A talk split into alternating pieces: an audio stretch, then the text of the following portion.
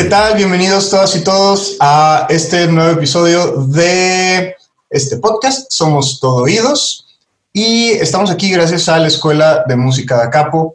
Em, este podcast lo estamos grabando, o este episodio lo estamos grabando a distancia, así que disculpen los ladridos de perro, em, los sonidos de lluvia em, y otros sonidos por ahí que puedan encontrarse de fondo. Estamos haciendo lo que se puede y creo que, creo que se van a divertir tanto como nosotros grabándolo. El tema de hoy es lo nuevo en la industria musical y estoy acompañado por Antonio Sinfuegos y Bruno Sánchez. ¿Cómo están, compañeros? Buenos días, bien, bien, aquí con lluvia, pero tranquilos. Qué bueno, qué bueno.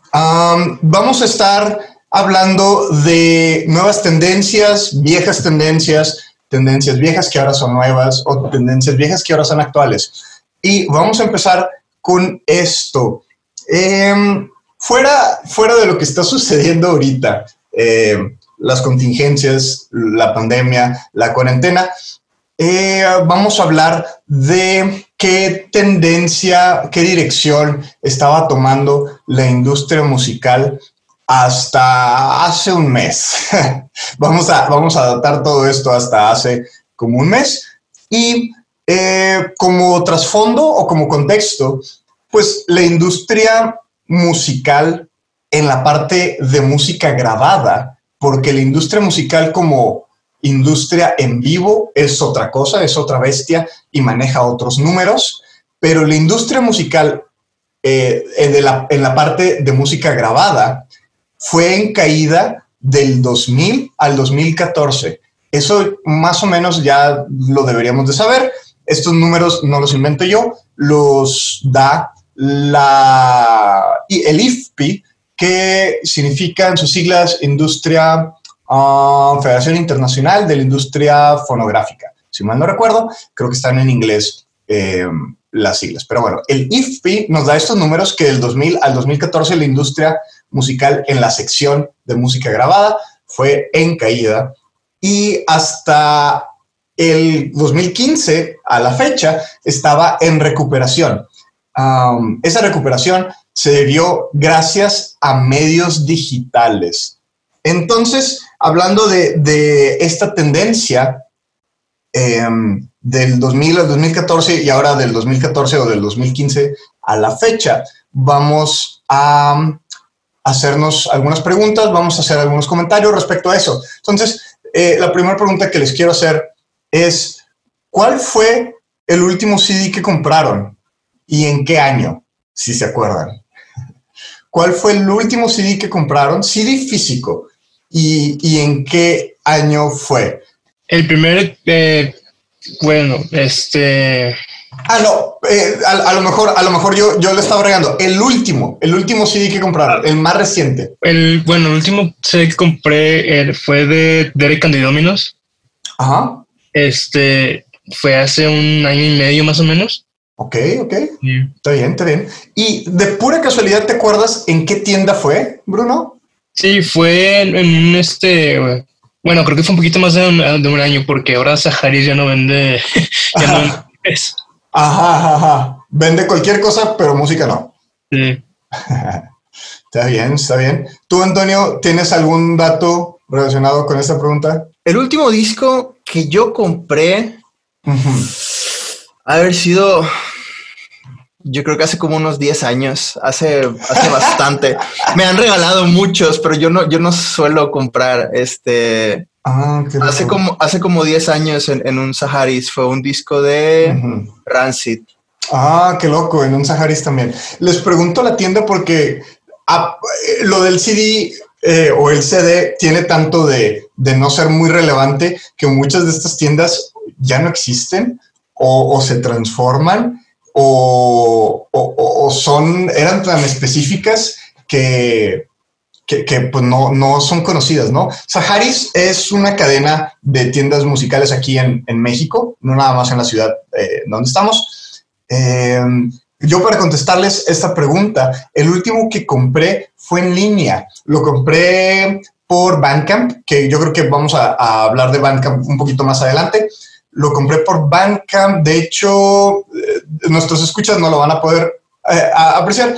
Pero en la imagen que yo estoy compartiendo con sus compañeros, es este que estoy apuntando por acá, es uno que está por acá en el fondo. Eh, se lo compré a un grupo de Chicago y esto fue en febrero. Fíjense que se los compré en febrero, como, como dato curioso, y se tardaron un poquito en enviarlo. El vocalista que también produce a la banda me mandó un correo eh, disculpándose por la tardanza y dijo que ya estaba en camino con un tantito extra, con un, como, con un extra, un cariñito extra o algo así lo manejó. Em, y me mandó dos CDs, me mandó dos CDs y dos calcamonías de, de la banda y pues ya soy súper fan. Obvio, obvio me ganó con ese gesto. Qué buena onda. Sí, no lo tenía que hacer realmente. Yo sabía que se iba a tardar, pero, pero estuvo, estuvo cute, estuvo bonito el, gesto. Entonces, em, en caso de Antonio, hace como 10 años, en Saharis, en caso de Bruno, hace año y medio, em, y en mi caso, pues hace unos meses, yo sí junto CDs activamente. Yo trato de comprar CDs cada, eh, cada que puedo. Antes de toda esta contingencia, iba a comprar eh, un CD, de hecho, a una compañera de ustedes, um, el nuevo de BTS, el último de BTS lo quería comprar para, para hacer unos análisis y demás. Les juro, les juro que es por eso no estoy escondiendo eh, ninguna parte fanática mía. si me gustara, si, si, yo me sintiera fan del K-pop, de verdad eh, lo confesaría, no tengo problema con eso. Um, bueno, siguiente pregunta. Mm, relacionada con el tema, ¿ustedes se acuerdan del primer CD que compraron? El primero, no, no el más reciente, ahora sí que el primero. Sí, sí, de ese sí, de ese sí me acuerdo, definitivamente. Mi primer disco fue Enema of the State de Blink 182. Los recuerdos de aquella época. Qué loco. ¿Y te acuerdas hace cuánto fue? Oh, no, ahí sí estaría, sí estaría mintiendo. Eh, tal vez en como unos 16 años. 16. ¿Estabas en prepa? Mm, no, estaba en secundaria, estaba, estaba en tercero de secundaria. Ya, ya, ya. Ok. Tercero de Yo creo que yo también el primer CD que compré fue en secu, fíjate. Eh, no recuerdo exactamente cuál. Y, y ay, eh, realmente no, no, no me acuerdo. Um, ¿Tú, Bruno, te acuerdas cuál fue el primer CD que compraste? Hijo, eso, la verdad, no.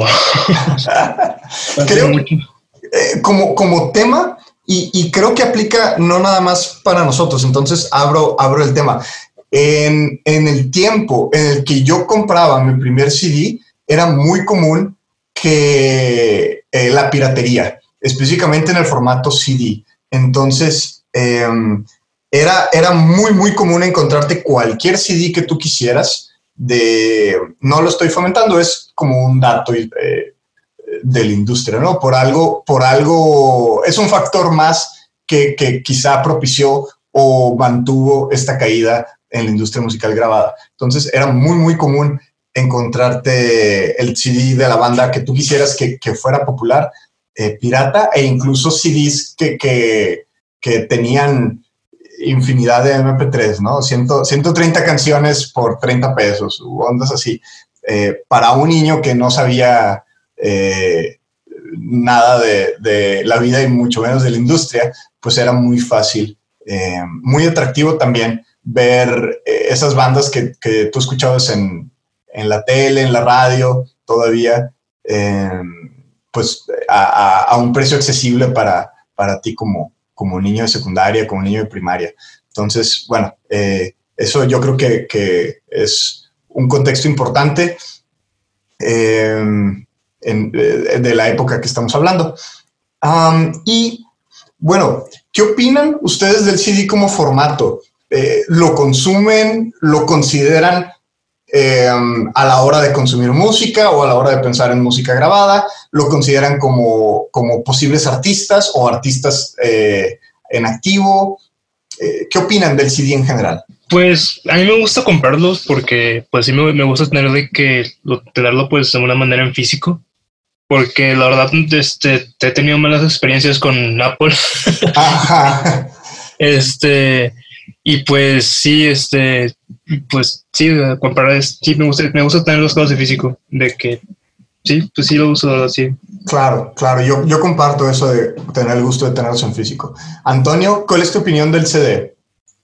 Esa pregunta abre una herida muy grave, Chuy. Verás, hace muchos años pasó una historia muy trágica.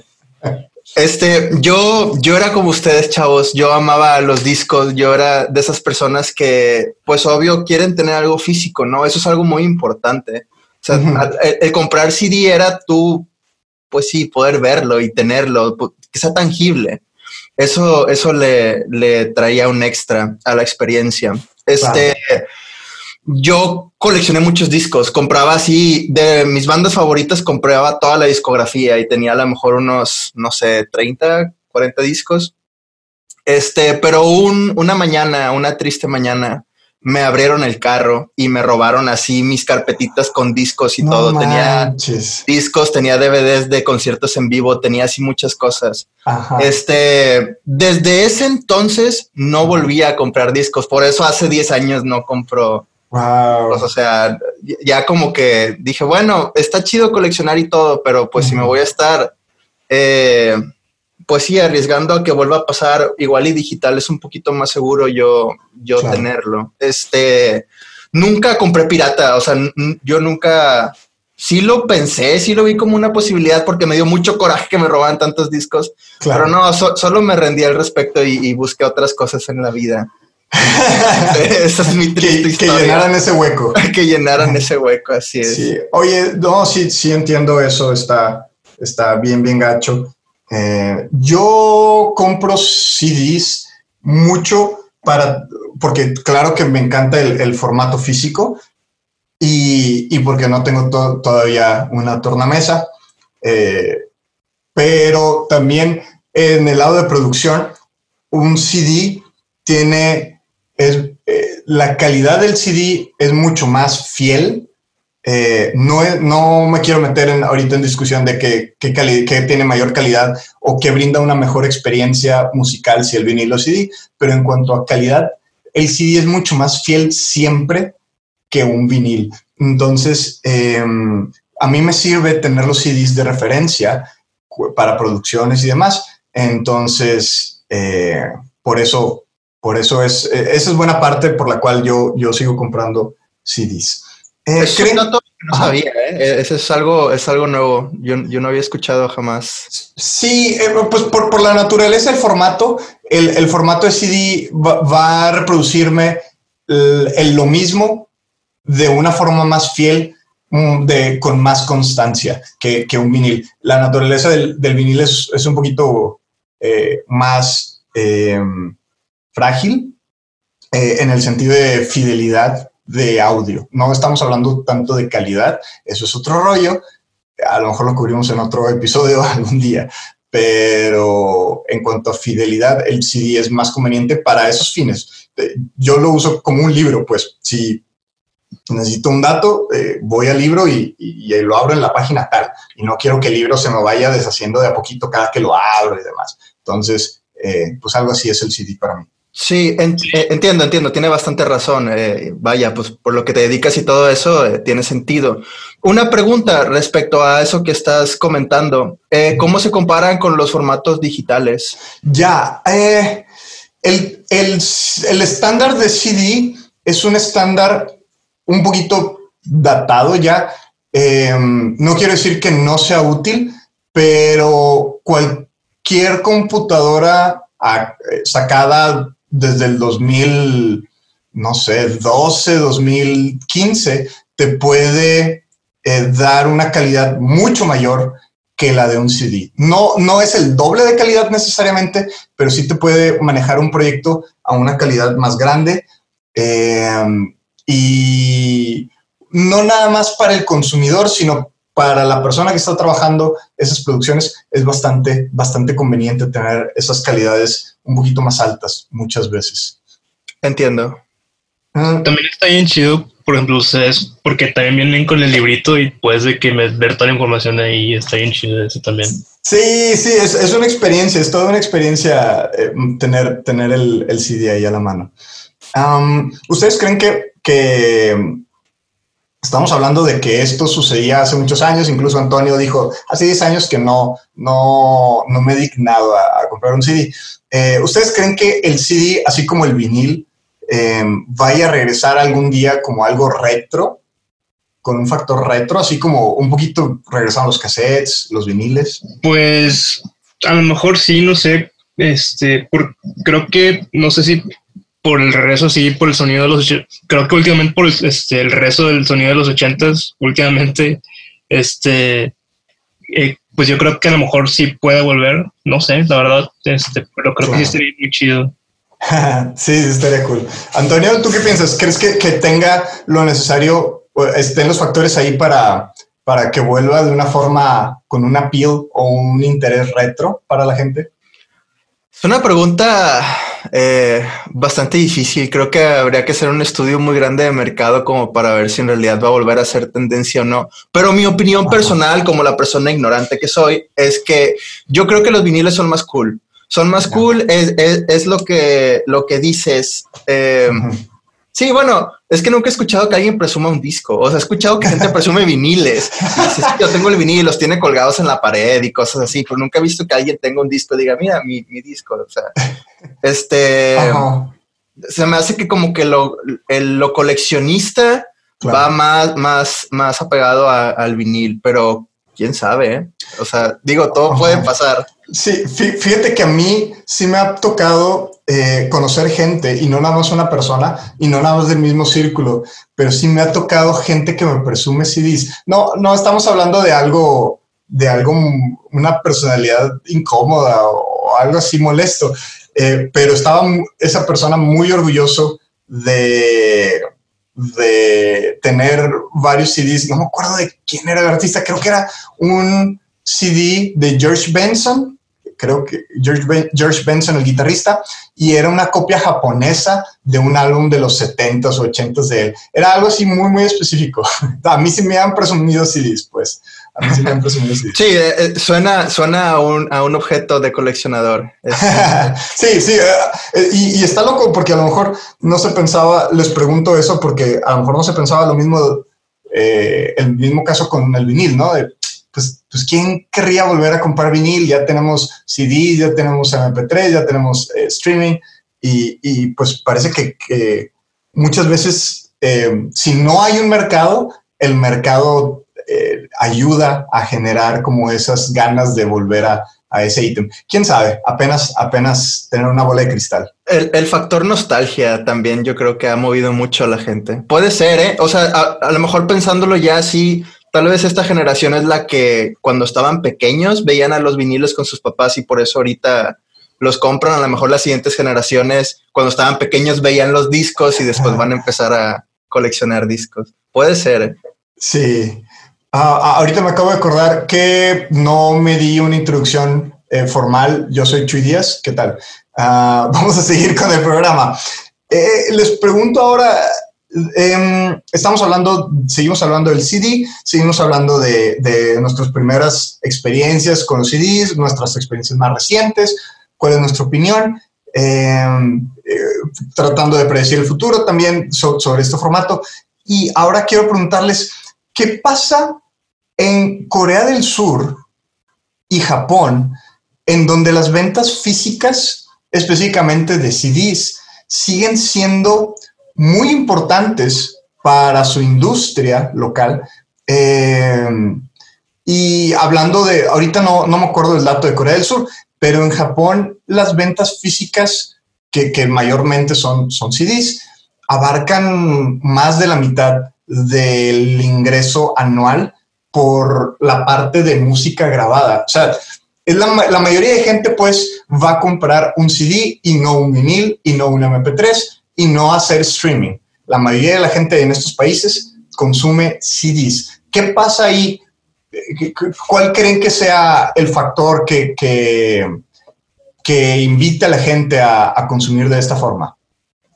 Este es un dato que no sabía. ¿eh? Eh, si tuviera que ah, más o menos analizarlo, intentar razonarlo, yo digo que tiene que ver con este boom reciente del K-pop, hablando de, de, Corea. Este, yo creo que como ha sido algo muy grande y en realidad la gente ha sido, pues sí, se ha vuelto muy fanática de ese rollo.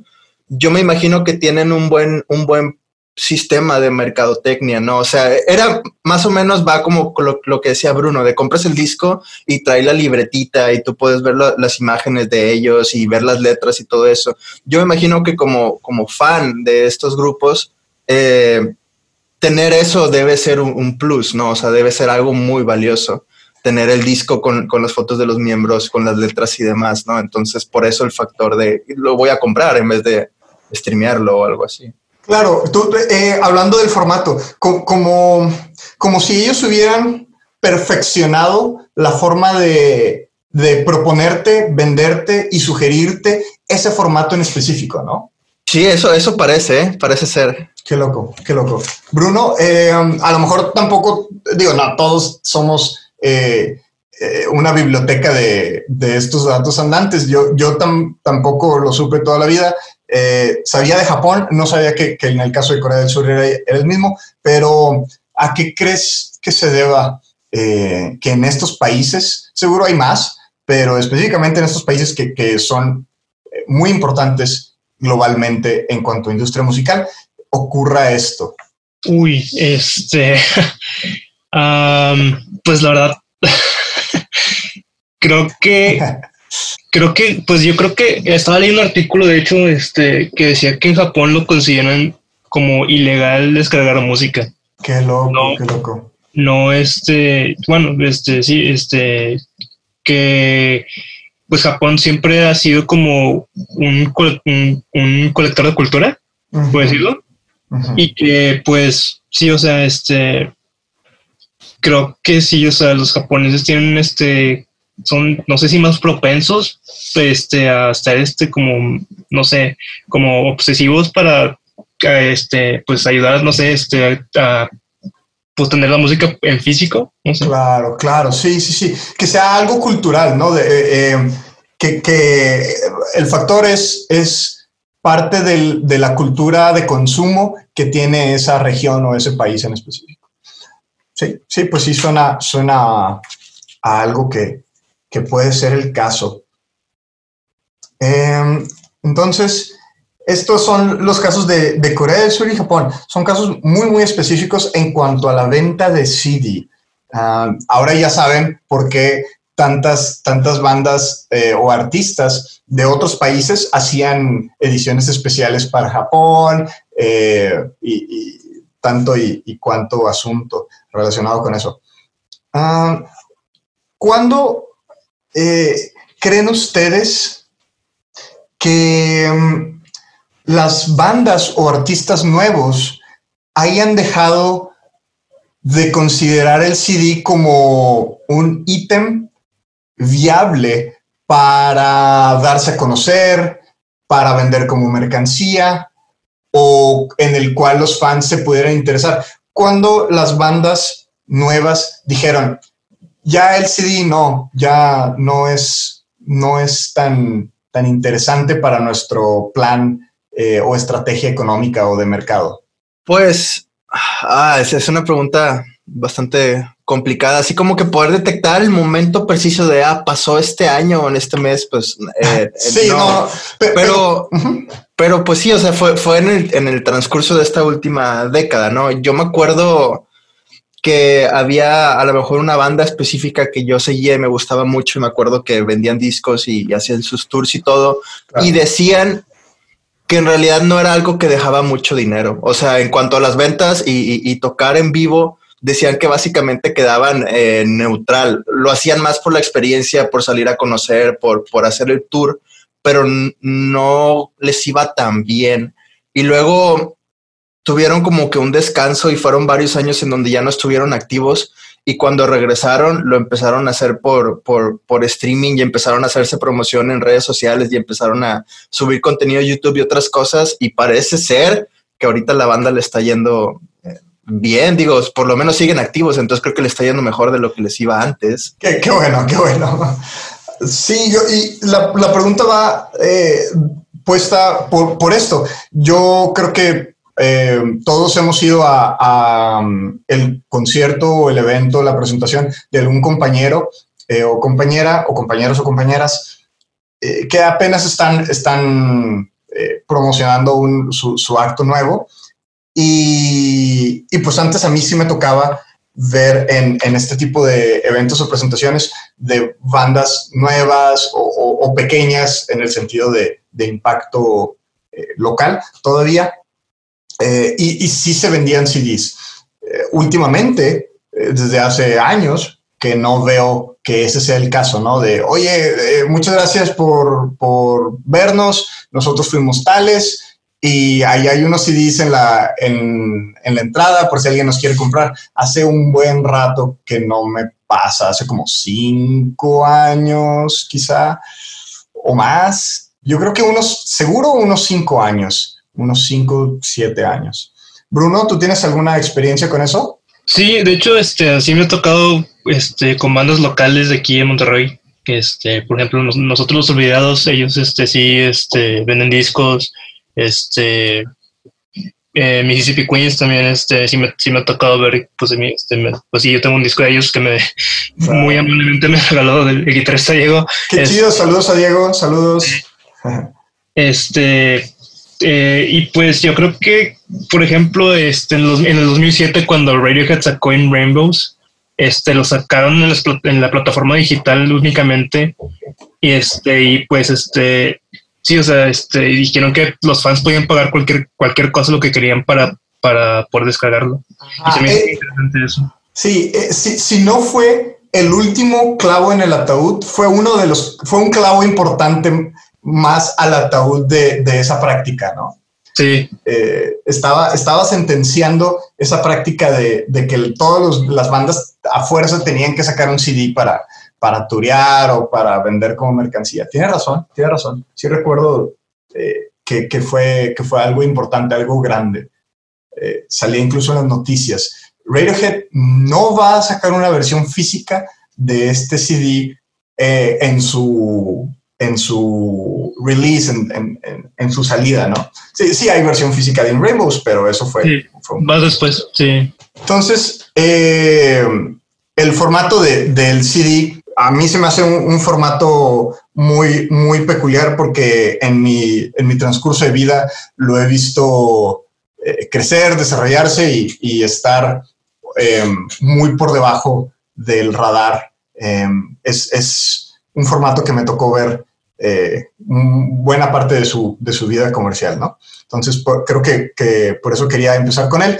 Pero después de eso, el audio digital, la venta de audio digital, fue uno de los factores que ayudaron a la industria a recuperarse. Estábamos hablando o estamos hablando de datos del 2008 para acá, 2010, y recordemos que hasta el 2014 la industria empezó a crecer otra vez y dejó de estar eh, cayendo. La industria musical grabada, la parte grabada, la industria eh, de presentaciones en vivo ha estado eh, por lo más saludable.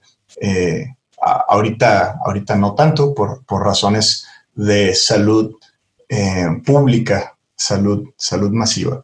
Eh, pero bueno, hablando de, de, audio digital, ¿recuerdan ustedes cuál fue la última vez que compraron un audio digital? Sí, fue, sí, este, cuando, sí, este fue hace unos 10 años más o menos, con, en, en iTunes, este. Oh, ok, ok. Sí, este, no podía conseguir un disco que pues me lo encontré aquí en físico y pues me dije, bueno, vamos a ver, qué encuentro, a ver si lo encuentro en, en iTunes. Ahí, pero luego tuve la mala experiencia de que se me borró todo. no y, manches. Sí, este, sí.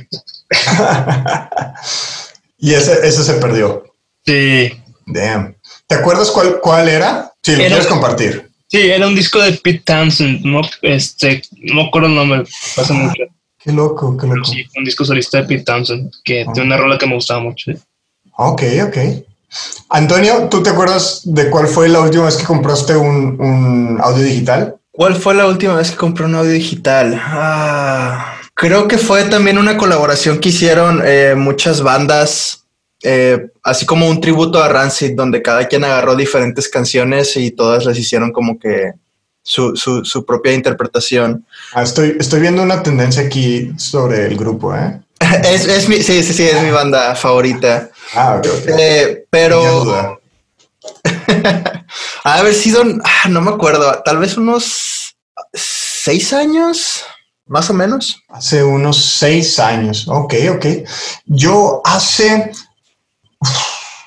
Em, hace, fíjate, creo que hace un año fue la última vez que compré un audio digital. No, es más, este año compré el, así como les decía, la práctica que, que, yo hago de comprar CDs para tenerlos como si fuera un libro y tenerlos como en mi propia biblioteca de referencias y demás. Cuando no consigo el CD, trato de conseguir el audio digital porque también viene en una calidad alta, es un archivo fiel, eh, o sea, las veces que yo lo reproduzca se va a reproducir eh, pues virtualmente igual y compré el último álbum de Bad Bunny, el Yo hago lo que me da la gana. Eh, en su Bandcamp lo compré en audio digital. Ese fue el último álbum que compré en digital, el álbum de Bad Bunny. Ok, ok, ok, ok. las, 20, las 20 tracks a, muy buen precio, por cierto. Eh, pero sí, ese es, ese es el dato. Em, ¿Y en qué plataforma lo compraron? Bueno, Bruno, Bruno mencionaba um, Apple, yo mencionaba um, eh, iTunes, más bien, ¿no? Em, yo mencionaba Bandcamp y los últimos álbumes, eh, los últimos audios digitales que he comprado, todos los he comprado por Bandcamp, excepto uno hace tres años que sí lo compré por Apple Music de un artista que todavía no tenía su música en Spotify, pero yo estaba terco de quererlo escuchar en mi celular. Ya ahorita está en Spotify y bueno, X. Eh, Antonio, ¿tú te acuerdas en qué plataforma compraste eh, esa música? Mm, no, me acuerdo que había una página específica, o sea, que te llevaba a la liga y te venían ahí todos los, los tracks y te decían que lo podías comprar y todo ese rollo, pero no me acuerdo si usaban eh, alguna plataforma. O sea, no me acuerdo si al comprarlo te, te redirigían a, a otro lado, la verdad. Ya, qué loco, qué loco. bueno, pues el audio digital, eh, siendo rey de las estadísticas, duró un poco tiempo. Le tenemos mucho que agradecer em, en, cuanto a industria, en cuanto a, datos, eh, al audio digital, porque eh, pues no, no salvó, no salvó a la industria musical grabada, pero fue un factor muy importante en su momento. les digo, 2000, 2008, 2012, eh, creo que esos fueron los, mejores, por ahí fueron los mejores años de, de los audios digitales en cuanto a ventas. Por ahí tengo los datos y si no, como quiera, todo está en los reportes anuales que saca la Federación Internacional de Industria Fonográfica, el IFPI, que si ustedes son ávidos escuchas de este podcast, ya han de estar familiarizados con que yo mencione a esa federación porque le he mencionado, creo, en todos los episodios. Bueno, eh, fuera de ese comercial del IFPI, em, llega el streaming. Estaba el audio digital ayudándonos bastante y llega el streaming y es una forma más conveniente todavía, al parecer, más conveniente para escuchar música de la forma en que pues la gente que estaba buscando audio digital la quería consumir eh, ¿qué creen ustedes que haya pasado aquí? ¿Ustedes creen que el streaming haya, em, le haya quitado el lugar al audio digital? ¿O nosotros em, dejamos... ¿Qué pasó aquí? ¿El, streaming destronó al audio digital o simplemente el audio digital dejó de ser? Eh, le cedió el lugar, pues. ¿Fue, ¿Fue una cedida de lugar o, fue quitarle el trono a la fuerza? ¿Cómo, estuvo eso del streaming sustituyendo el audio digital? Pues, este... Mm. ¿O cómo lo vivieron ustedes? ¿Cómo, cuál es su experiencia? Eh, ¿Ustedes de plano dejaron de consumir audio digital porque el streaming era más conveniente? ¿O dejaron de consumir audio digital y luego llegó el streaming y pues era bastante conveniente como, como no lo iba a consumir? Pues eh, Sí, yo creo que es eso, simplemente es un poquito, es, más conveniente o es más accesible o, tiene mayor alcance. Este, yo hubo un tiempo en donde escuchaba todo lo que escuchaba en música ya no era en discos, ya no era nada, lo escuchaba por YouTube. O sea, en YouTube buscaba eh, los videos de las canciones o buscaba la, página, el YouTube de, del artista y ahí empezaba a ver las canciones, las discografías, los singles y, y, demás, ¿no? Este, no sé, se me hacía más sencillo, como pasaba más tiempo en la computadora, pues era fácil abrir una pestaña, buscarlo en YouTube y encontrarlo ahí. Yo me imagino que fue eso, simplemente la, facilidad. Ahorita solamente das un clic o un tap en el celular, abres Spotify y ya tienes tu playlist, ¿no? Y también con los algoritmos que tienes Spotify y demás, incluso te empiezan a presentar nuevos artistas, nuevas, nuevas canciones, nuevos discos, nuevo todo. Entonces te están arrojando mucho contenido. Y la mayoría de las veces, incluso le, aciertan, ¿no? O sea, como que detectan qué género estás escuchando, qué tipo de, artistas, qué tipo de cosas, y te empiezan a sugerir otras cosas y así vas descubriendo también cosas muy similares que dices, ah, mira, no, nunca me habría imaginado, pero también me gusta este artista, o me gustó este disco, me gustó demás. Creo que es eso, la facilidad. Claro, la facilidad. Bruno, ¿cuál fue tu experiencia de pasar de CDs o bueno, primero la pregunta es, ¿tú consumes eh, música a través de streaming? Sí, la verdad sí, este, hubo un tiempo que sí estaba muy en contra de eso porque yo era de que muy de que no, hay que apoyar al artista y hay que comprar CDs y así. Este, claro, claro. este, me di cuenta que pues no ganan nada de los CDs como quiera. sí, sí, es una cuestión ahí difícil. Sí, este, eh, pero luego estuvo un tiempo en que dije, no, o sea, no, este, quiero escuchar música en mi celular y pues la única manera pues era Spotify o cualquier otra plataforma este, digital, Apple Music, lo que sea. Y pues sí decidí un día este, descargar Spotify y pues sí vale, la verdad, sí, pues sí vale la pena, la verdad, este, especialmente cuando tienes el, el, premium. Ah, claro, claro. las canciones y sin comerciales y creo que eso sí está muy chido, la verdad, sí. Ah, qué loco, qué loco. Um, ¿Y qué opinan de eh, propuestas que están saliendo eh, más o menos uh, nuevas o, que son un poquito... Eh, pues sí, las propuestas proponen. yo estaba tratando de pensar como en un sinónimo de, algo que proponen. Hay una, um, un servicio streaming, no sé si lo conozcan. Hay muchos que estoy seguro que proponen algo similar, pero el que conozco más grande y el que se me viene ahorita a la mente es Tidal. No sé si conozcan a Tidal, pero básicamente es un servicio streaming, nada más que la diferencia es que te ofrece streamear a, calidad de CD prácticamente, ¿no? Una calidad, no, no tengo el dato específico de cuál es la calidad, pero es una calidad eh, muy alta ah, en comparación a, lo de Spotify. Lo asocian con palabras como audiófila, eh, lossless, eh, etcétera. ¿Ustedes creen que, a como se ve la industria, ese tipo de plataformas que están proponiendo lo mismo de streaming, pero con algo adicional, se preste, sea conveniente para, para la gente, el, el, consumidor promedio? ¿Ustedes creen que es un momento ahorita para aportarle más al streaming o el streaming que ya tenemos, la forma en que ya consumimos música por streaming ya está, está bien por lo pronto. La verdad nunca he usado Tidal, pero sí he escuchado de Tidal hace este, sé que está ahí, este, lo empezó este Jay-Z, ¿no? ¿Quién, ¿Quién, lo empezó? Ajá, no, no, sé exactamente quién, pero Jay-Z es así como una figura de autoridad importante en la empresa. Jay-Z, el artista Jay-Z, el de 99 Problems, uh, él. Pero sí, este, me acuerdo cuando salió y si no, creo que había visto, no me acuerdo quién, quién había sido, pero sí, este, que sí le que los detalles sí se le acercaron, no me acuerdo quién fue, pero se le acercaron a un artista y luego este, que si no les gustó, no sé si el contrato, no sé lo que ella, pues lo que conlleva, ¿no? Este, estar ahí. Y pues creo que sí, sí les, creo que no, pues sí, algo así pasó, ahora no me acuerdo, fue hace mucho.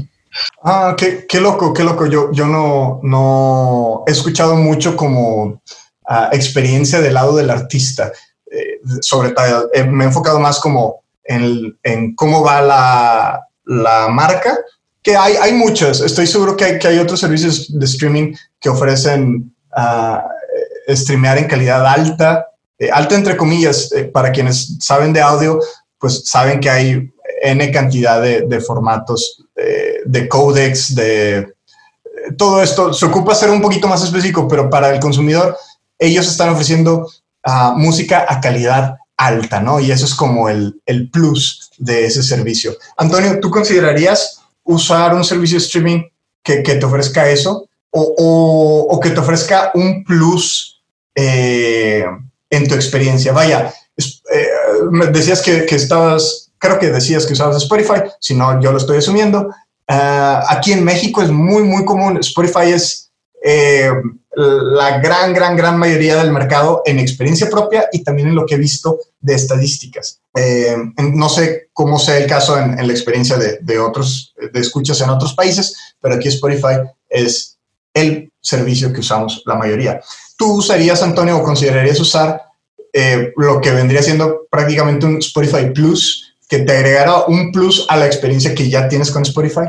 Eh, hablando específicamente de calidad, eh, en cuanto al, sonido, yo creo que yo creo que no. A lo mejor ahorita en donde me encuentro actualmente no es una necesidad ni es algo que buscaría o por lo que pagaría un extra. Eh, a lo mejor algún profesionista que, trabaje en, el ámbito de producción de más, como, como dijiste, ¿no? Que necesita una referencia, necesita acercarse al libro y todo. Tal vez esas personas, si no tienen una colección de discos, si, no tienen eh, algún otro lugar donde acudir, pues sí, podrían buscar este servicio de streaming que ofrece una mejor calidad y ahí podrían hacer su, su investigación. Hablando así como que de la mayoría del consumidor, de la mayoría de la gente, quién sabe, a lo mejor se me hace un poquito difícil. Por lo menos no es como que un tema que yo hable así con, que, pues sí, no es algo que ha salido de, oye, pero ¿sabías que el formato este tiene mejor calidad? ¿O sabías que este streaming mejor cámbiense? Porque se me hace que no, creo que ya hay algo popular y hay algo que todo el mundo está usando y creo que así va a ser. Ahora, que el servicio ya esté en, su mejor etapa, quién sabe, a, lo mejor todavía hay algo que pueden implementar, a lo mejor todavía pueden encontrar otra cosa, pero a mí se me hace ya algo bastante completo. Ok, ok. Eh, en mi experiencia, eh, yo, yo, me estoy preguntando a mí mismo, en, en mi experiencia, a mí me interesaría, creo que me interesa más el cuál sería lo nuevo que aporte este servicio de streaming plus que, que yo esté interesado. Yo también estoy a gusto con lo que me ofrece el servicio de streaming que uso o los servicios de streaming a los que acudo, uh, llámese YouTube, llámese Spotify, llámese eh, cualquier otra cosa, pero sí, sí me interesa la, la capacidad de que se sigan mejorando, ¿no? No sé si va a venir del lado de, calidad, no sé si va a venir del lado de interacción con el artista. A mí me da mucho gusto, eh, estoy, estoy tratando de ver el vaso medio lleno y me da mucho gusto ver a artistas que, que yo sigo en redes sociales que no son artistas gigantescos, pero artistas grandes, artistas medianos, artistas apenas empezando, artistas indie, artistas con disquera, eh, ver que, están usando de formas un poquito más creativas sus redes sociales. Ah, desde, desde todo este rollo eh, que nos está afectando a todos de, la pandemia, eh, que desafortunadamente nos está afectando a todos, pero, pero ver que, que se ponen un poquito más creativos y, y que a lo mejor puede ir por ahí, que, que, algo nuevo que nos aporte los servicios de streaming salga de la creatividad de los mismos artistas, ¿no? Eh, no sé, que haya, que sea un servicio de streaming, pero también sea una red social. Eh, eso estaría bien loco y, poder interactuar directamente o de forma exclusiva con, con, tu artista o artistas favoritos de alguna u otra forma, eh, o que la calidad sea más alta, o que solo haya cierto material un material exclusivo en esa plataforma que no te puedes encontrar en otras. ¿Quién sabe? Eh, está, está, se me hace muy emocionante eh, la idea de, que pueda suceder. Em, entonces, bueno, repasamos CD, repasamos audio digital, estamos hablando ahorita de streaming, que es lo más nuevo en tendencia.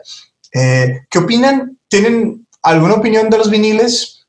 ¿Cuál es su experiencia con ellos? Sabemos que en las tendencias actuales que, grandes o importantes o impactantes, el vinil eh, es una de ellas y sabemos que es algo que regresó, que, que, pues tiene todo este appeal, todo este interés retro. Eh, ¿Qué experiencia tienen con, con este formato?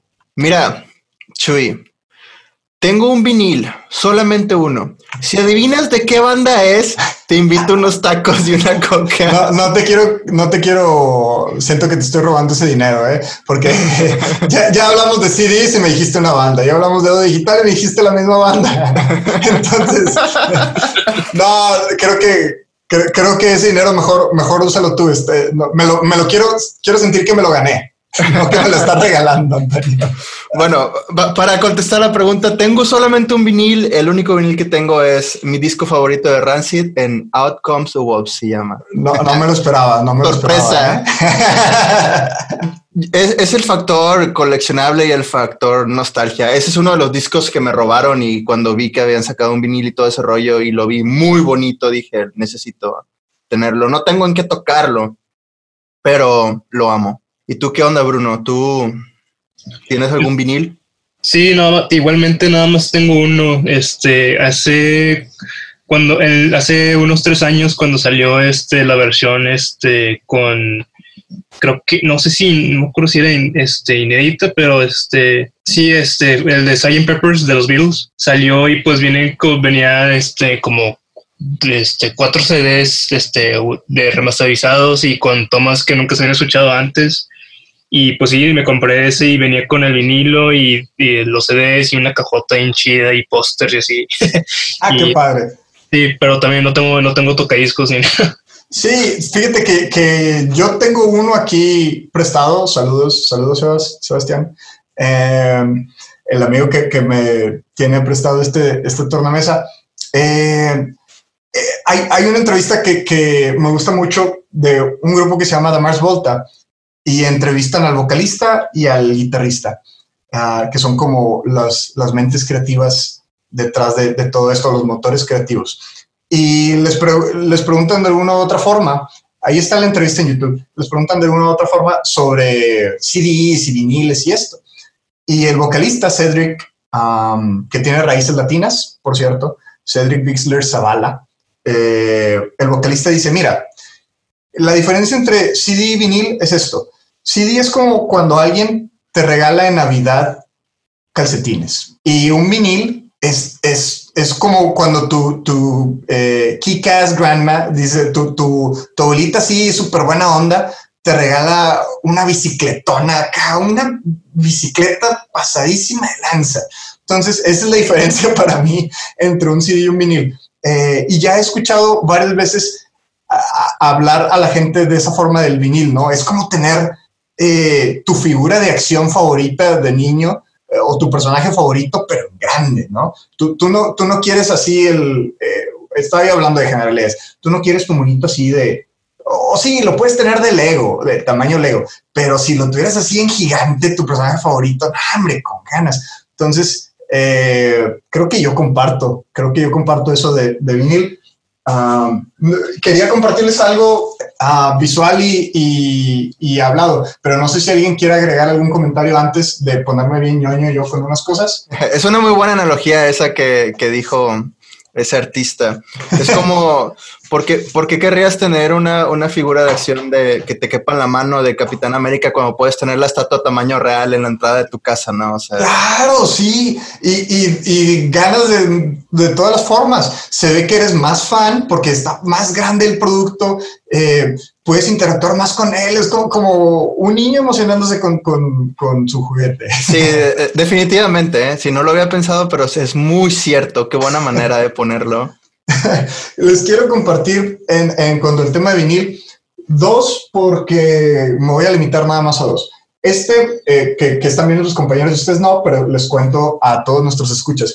Es un álbum de una banda que se llama Necromandus. El álbum se llama Orexis of Death y lo produjo Tommy Iommi, el guitarrista de Black Sabbath. Lo produjo esta banda en los 60 Ay, casi se me caen los viniles.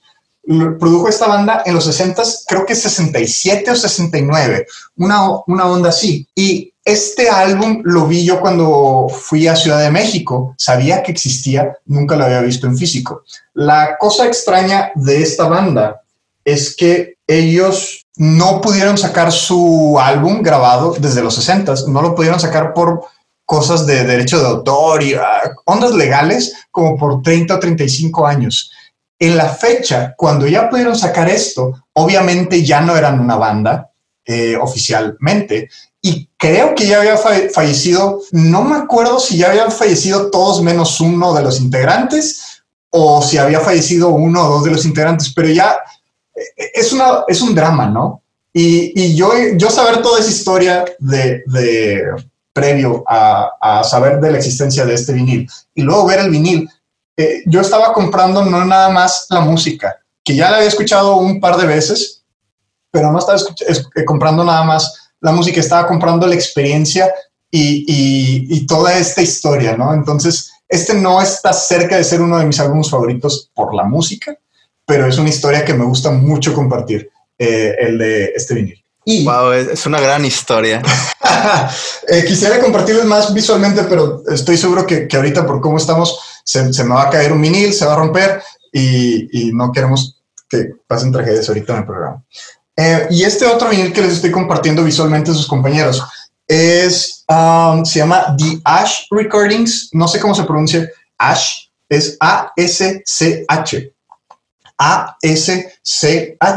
Y es de un, um, lo voy a poner así para que se entienda, eh, era como un musicólogo o un historiador musical de Estados Unidos y él se iba con el poquito y muy limitado aparato eh, o aparatos que existían en esa época para grabar música eh, fuera de un estudio. Estamos hablando de, los, de la década de los 30 y 40.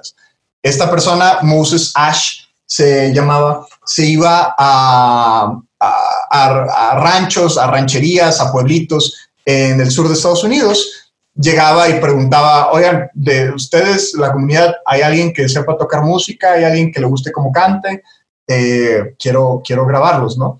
Y pues grababa a muchas personas que algunos de ellos no, no iban a hacer una carrera musical, pero otros de ellos sí iban a tener um, eh, una carrera musical. Por ejemplo, aquí en la lista que les estoy mostrando a sus compañeros, en el primer lugar de, sale Led Belly. No sé si Bruno a lo mejor lo conoce, Led Belly, eh, blusero. Sí, definitivamente. y esta persona, Moses Ash, grabó a Led Belly antes de que fuera Led Belly. Lo grabó trabajando, no sé, en un ranchito, en una hacienda, en un pueblito en no sé dónde. Eh, se escucha horrible la grabación. Esto es, esto es un documento, pues, es, eh, se documentó que estas personas existían y que estas tradiciones existían de alguna u otra forma eh, de donde venían. No fue en un estudio bonito, no fue en una situación acústica agradable o con un equipo de alta calidad.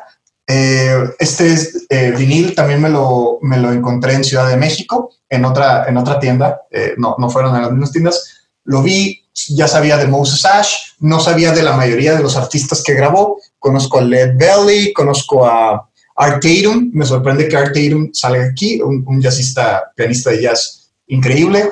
Um, conozco a Pee Wee Russell, pero fuera de eso no conozco a nadie más en la lista. No sé si Bruno conozca a alguien de, aquí de la lista, ni, ni, sé si se alcanza a ver bien, pero increíble. Eh, lo he escuchado dos, tres veces. Este vinil es de, se, se imprimió en los 60 Por aquí viene eh, en el interior de, de, la caja el año en que se imprimió y demás. Entonces, eh, ya para, para, hacer el cuento corto con este tema, disculpen si, si me, si me explayé un poco, me encanta hablar a mí de, de, esas cosas. Yo los compro como souvenirs. Cuando voy a una ciudad y tienen una tienda de viniles, trato, o de música, trato de comprarme algo relacionado con eso, porque pues es una historia. Si no es una historia de el, el artículo en sí, es una historia de yo interactuando con el artículo, cómo me lo encontré, eh, qué situación de vida tenía en ese momento, y, y bueno, creo que pues eso es, esos son los viniles para mí, normalmente. Qué, qué, qué, bonito, Chuy, hermoso. Sí, sí, sí, porque le estás dando un, un muy bonito valor sí, suena, suena, bastante genial. Sí, sí, muchas veces es eso. ¿Qué valor eh, tiene esa experiencia musical para ti? ¿no? Ahorita con lo del streaming, y si sales con, una chica, con un chico, em, y comparten una canción y a los dos les gusta, eh, pues es, eso, eh, tiene un valor musical. Eh, digo, un valor más allá de, la propuesta musical, ¿no? Más allá del análisis armónico, de, la propuesta rítmica, del arreglo, de la calidad de la producción, es algo que, pues se le va agregando a, a lo musical. Em, bueno, pues esos son los formatos que, están dentro de las tendencias actuales. Pero hay otros factores en, cuanto a tendencia. Por ejemplo, la posición de las disqueras en el mercado actual. Nosotros sabemos que históricamente las disqueras han sido eh, figuras o referentes, referentes muy importantes en la industria históricamente. Actualmente lo siguen siendo, pero les quiero preguntar a ustedes, ¿qué papel creen que juegan las disqueras en el mercado actual? Así como ustedes lo están viviendo como consumidores, ¿qué papel, o, como artistas o como estudiantes de música o como músicos, ¿qué, qué papel tienen las disqueras ahorita, en su opinión? Perdón, ¿cuál es la pregunta? Perdón. Ah, la pregunta es, ¿qué, papel creen ustedes que tienen las disqueras actualmente? Para ustedes, ¿qué función tiene una disquera? Históricamente son los que han puesto la lana para que el músico pueda crecer, pero ahorita a lo mejor ya no necesitamos tanta lana para grabar, tanta lana para tener un Instagram, para tener un Facebook, un Twitter. Entonces, ¿qué papel tienen las disqueras ahorita? Sí, como tú dijiste antes, pues sí lo usaban para pues apoyar al artista económicamente y pues para este sí, o sea, para sacarlos al público y así promocionarlos. Este, pero ahora con todo lo que ha pasado, este creo que pues ya no es tan dependiente, por decirlo. Este, creo que ahora las bandas están haciendo todo de por sí mismos. Claro, sí, sí, sí. Por eso, por eso, justo por eso quería preguntar. Entonces, hay más eh, independencia o las bandas tienen más control em, sobre su situación, ¿verdad? Sí, y yo creo que aparte de eso, creo que es importante también este, pues, tener un manager, se me hace, que sepa este, cómo manejar, o sea, cómo hacer bookings para tocar y así. Claro, como, un guía eh, a través de la selva, ¿no? De, la selva eh, comercial. Qué loco, qué loco. Antonio, ¿tú, ¿tú tienes alguna opinión sobre la posición de las disqueras en, actualmente o en cuanto a las tendencias nuevas? Pues yo creo que se están transformando. O sea, creo que con este rollo del streaming y, lo que ha pasado esta última década, eh, artistas han dado cuenta que no a fuerzas necesitas una disquera para que te vaya bien o poder vivir de eso o poder llegar a, muchos lugares, este, tener éxito internacional y demás. Este, entonces, pues yo creo que las disqueras han tenido como que intentar cambiar la propuesta, ¿no? Que, que tenían antes y a lo mejor también ya les toca un trabajo diferente, pero pues siguen de pie. Y, yo creo que si siguen transformando y todo ese rollo, pues igual y también van a, van a lograr mantenerse, no creo que desaparezcan, por lo menos no en estos próximos años, a lo mejor ya después décadas y todo, sí. claro, sí, sí, sí, adaptarse a, las nuevas formas en que se consume, en, cómo los artistas exigen también, no nada más el público, y, aportar nuevas propuestas, eh, eh, que es la forma en que normalmente sobrevivimos en, una industria que cambia eh, semana con semana, ¿no? ¿Quién, ¿Quién, hubiera visto a Bad Bunny estar en primer lugar en, o sea, no, no por ser Bad Bunny, sino quién, viera, quién hubiera visto a un artista latino tener el impacto en, la industria a nivel global eh, que ha tenido Bad Bunny? Eh, nos guste la música o no, el, el dato frío es que desde que salió su disco ha estado en primer lugar en, listas de reproducción de muchísimas, muchísimas plataformas. vamos a cerrar, eh, vamos a ir cerrando ya este bonito episodio en, el que repasamos un poco sobre la tendencia em, en experiencia personal, sobre todo, que tiene la industria musical en los últimos años, los últimos meses, salvo este mes que ha sido excepcional, ¿no? Hablaremos de esto eh, de, de, toda esta pandemia um, en un episodio próximamente. Eh, esperemos, yo creo que, que, les puede interesar. Vamos a estar hablando de cómo ha estado afectando, obvio, a, la industria, a los músicos a nivel local, a nivel internacional,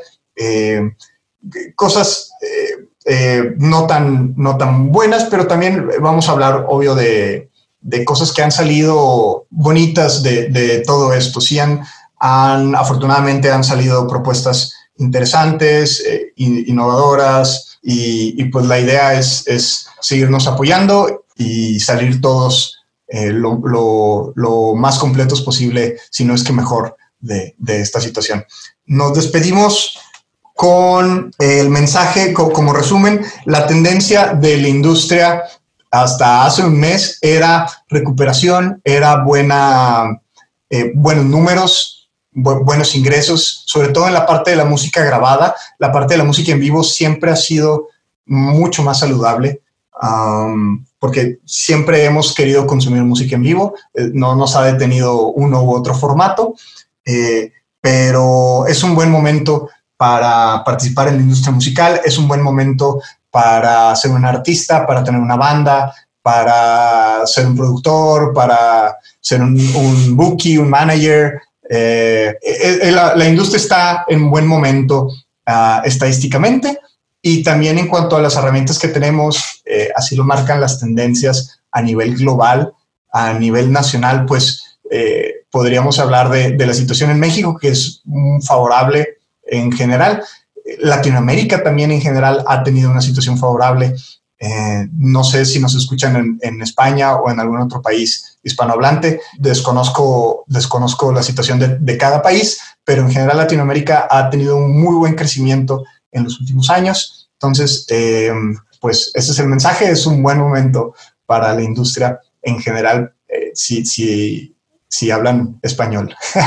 si, ustedes, eh, si ustedes parte de un país en el que se habla español, lo más probable es que es un buen momento para que usted participe en la industria. Nos despedimos, es, eh, somos todo oídos. Um, me acompañó mi compañero Antonio Sinfuegos y Hasta Bruno luego. Sánchez. gracias, gracias por la invitación, gracias por el tiempo y por toda esta, esta plática bastante gracias agradable. Muchas gracias, Bruno. Muchas gracias, lávense las manos, Sí, sí, síganse cuidando, compañeros. Mi nombre es Chuy Díaz, un servidor y host de este episodio. Nos escuchamos próximamente. Saludos a todos y que sigan bien. Hasta luego. Adiós.